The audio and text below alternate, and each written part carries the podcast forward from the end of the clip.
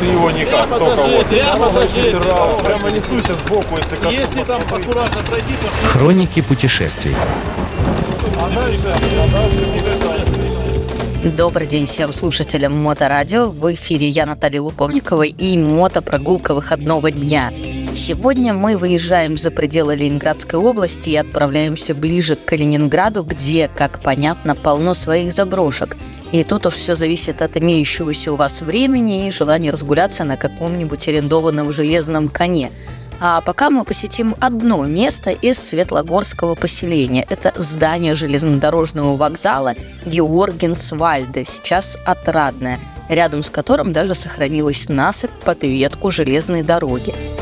Железнодорожный вокзал построен был в 1912-1913 годах по проекту кёнигсбергского архитектора Макса Шенвальда в стиле, который польские почему-то исследователи называют живописным историзмом, а немецкие ученые обозначают термином архитектура реформ.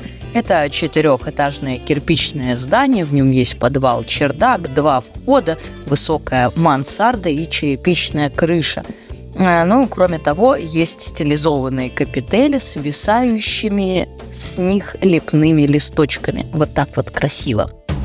А по прямому назначению здание перестало использоваться не так давно, около 2000 года, после чего стало обычным жилым многоквартирным домом, но его тоже расселили в 2016 году.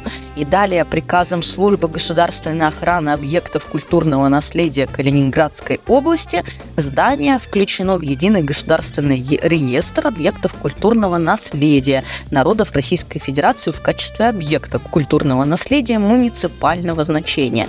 Но в какой-то момент корпорация развития Калининградской области хотела его реконструировать под гостиницу, тем не менее, в 2022 году здание было выставлено на продажу, и частный инвестор его выкупил и даже начал мероприятие якобы по приведению его в порядок. Но, по крайней мере, когда я там была, там точно можно было встретить охрану. Но тоже не точно на самом деле. А, Кстати, начальная цена лота составляла 6 миллионов рублей, а продали здание всего за 10 миллионов рублей некоторому такому предприятию ООО «Феникс Девелопмент», что символично, поскольку до этого здание даже горело.